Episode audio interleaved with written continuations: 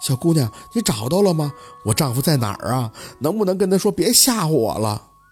宝四灭了香头，看着妇人还是摇头。大姨呀，真的没有，我是干这个的，有没有我很清楚。如果没有，我说有了，给你怪力的乱神一通，那不成骗子了吗？妇人也是个明白人，听完以后就吸着鼻子点头。我知道你的意思，可的确能听到啊。要是我自己听到也就罢了，我女儿也能听到。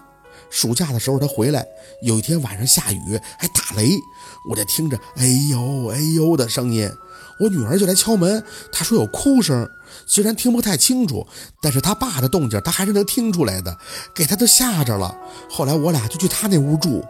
宝四揪住了重点，赶忙打断他的话：“大姨。”您的意思是您听到了哎呦哎呦，女儿听到的是哭声，对吗？她流着眼泪点头。啊，在她那屋就不怎么能听到了。现在我都住她那屋，在原先她爸睡那屋就会听得稍微清楚一些。哎呀，我这个年纪啥都懂一些，法子也都试过了，是念念呀，还是枕头底下放些利器呀，我都懂。就是有声儿啊，我跟孩子他爸讲说你要有事儿啊，就给我托梦，这还梦不着。说话间，他就紧紧地握住了宝四的手。姑娘，我看你心眼子很正，你帮帮我吧，多少钱都行。我想让丈夫别吓唬我了，或者跟他说说话，求求你了。小六在旁边皱眉：“四姐，这事不太对呀，是不对，就没这样的。梦不着，就说明他在下边挺好的，也是不想让家人担心。这声音又是怎么回事呢？”抬脚，宝四又去了那妇人说的她曾经跟丈夫住的卧室，房间很空的。妇人解释说，由于她丈夫卧病在床，为了方便照顾，除了床头的药柜，还有挂在墙上的一个电视，其他的摆设家具都尽量放在别的房间，不然她帮忙翻身呀、换护理垫的不方便。宝四静静地坐在床尾，脑袋则快速地转着想，这事儿想不通的地方多。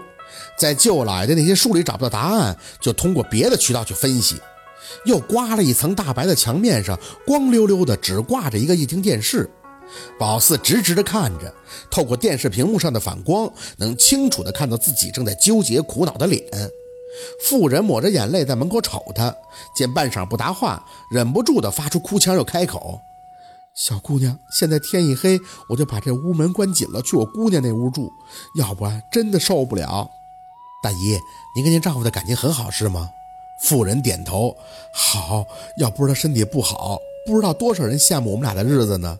他有很严重的风湿，还爱喝酒，四十多岁就脑出血了，抢救过来以后就彻底瘫床上了，还总抽，话说不了，就会叫唤，都是我伺候的。直到后来他又犯病了，送医院检查说是一半脑出血，一半脑梗塞，这可怎么治啊？然后人就。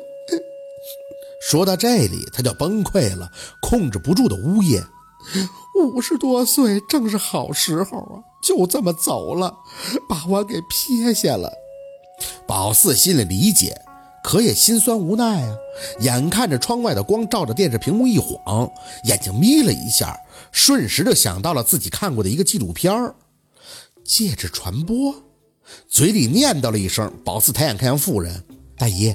是不是在雷电交加的夜晚，那声音就会特别的明显，尤其是气候发生变化的时候？妇人愣了愣，懵懂的点头，好，好像是。不过平常在我女儿那屋是听不到的，在打雷的时候就会隐约的听到。打了个响指，直接起身。大姨，这不是闹鬼，这应该是一种物理现象。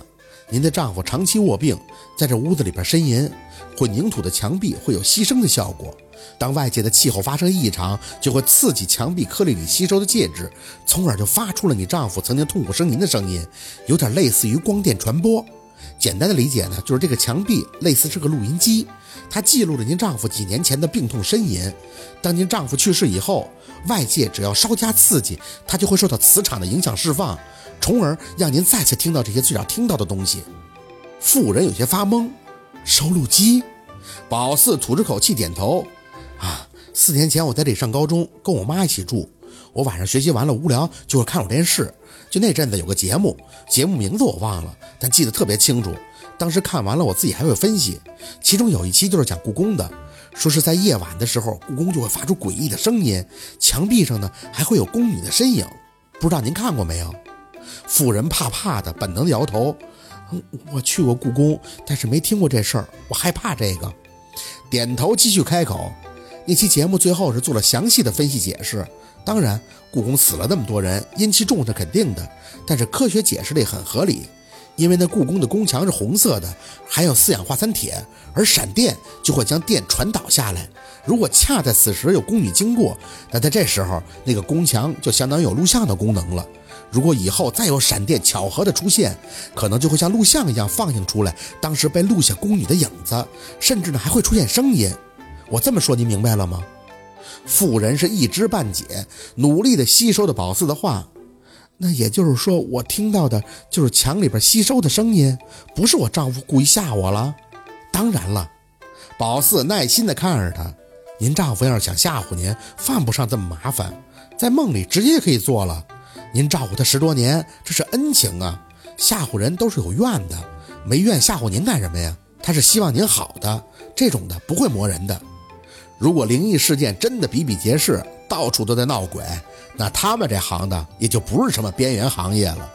见他不答话，宝四就继续开口：“大姨，您这样，您可以试试把这屋子的墙壁处理一下，是做个隔音板呀，或者贴层壁纸，一定会大大改善的。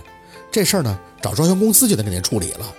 谁的活谁干，宝四就是来掐根儿的，掐到了就算是完成任务了。”妇人愣愣的看着宝四，还在追问：“真不是闹鬼？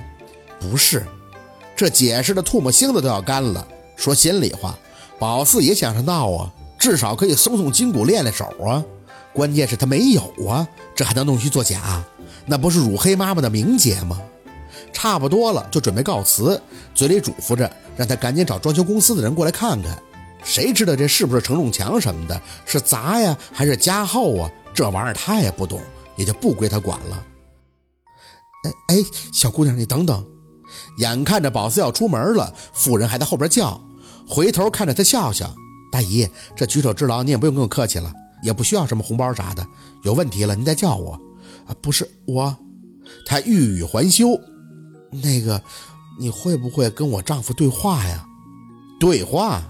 宝四没太明白他的意思，走近看着他：“您指的是怎么对话呀？”“就是我想跟他说几句话，或者是你带我说也行。”他走了半年了，我一直不知道他怎么样。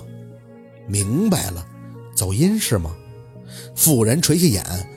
我听说你们先生要是有能耐的，能跟他们说话。我想跟他说几句。伸手拉住他的胳膊，直接回到客厅。宝四思考了一下，看向他。是这样，大姨，走音呢有好多种。一种呢是你有需要，我下去帮你找他，跟他说。另一种呢，是我把他叫上来，上我的身，跟你面对面的说话。你想哪种啊？真的可以？他哭红的眼里揣了几分的惊喜。我能跟他说话？宝四点头，这个没问题。不过我下去找他会慢点，叫他上我身会快点。当然了，这两者宝四都不会舒服，而且还都是第一次做。但走阴在阴阳行当里是比较低级别的。因为对身体不好，稍微有点造化的阴阳师都不乐意去干，所以若君儿才不愿意拿自己是走阴女的身份说事儿。只有不明白的才觉得比较唬人。我想，我想跟他说话，面对面说，行吗？可以啊。宝四自然点头。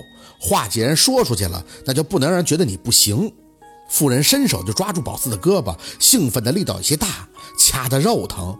真的可以？他反复的确定。宝四心里有些无奈，点头，应该没问题的。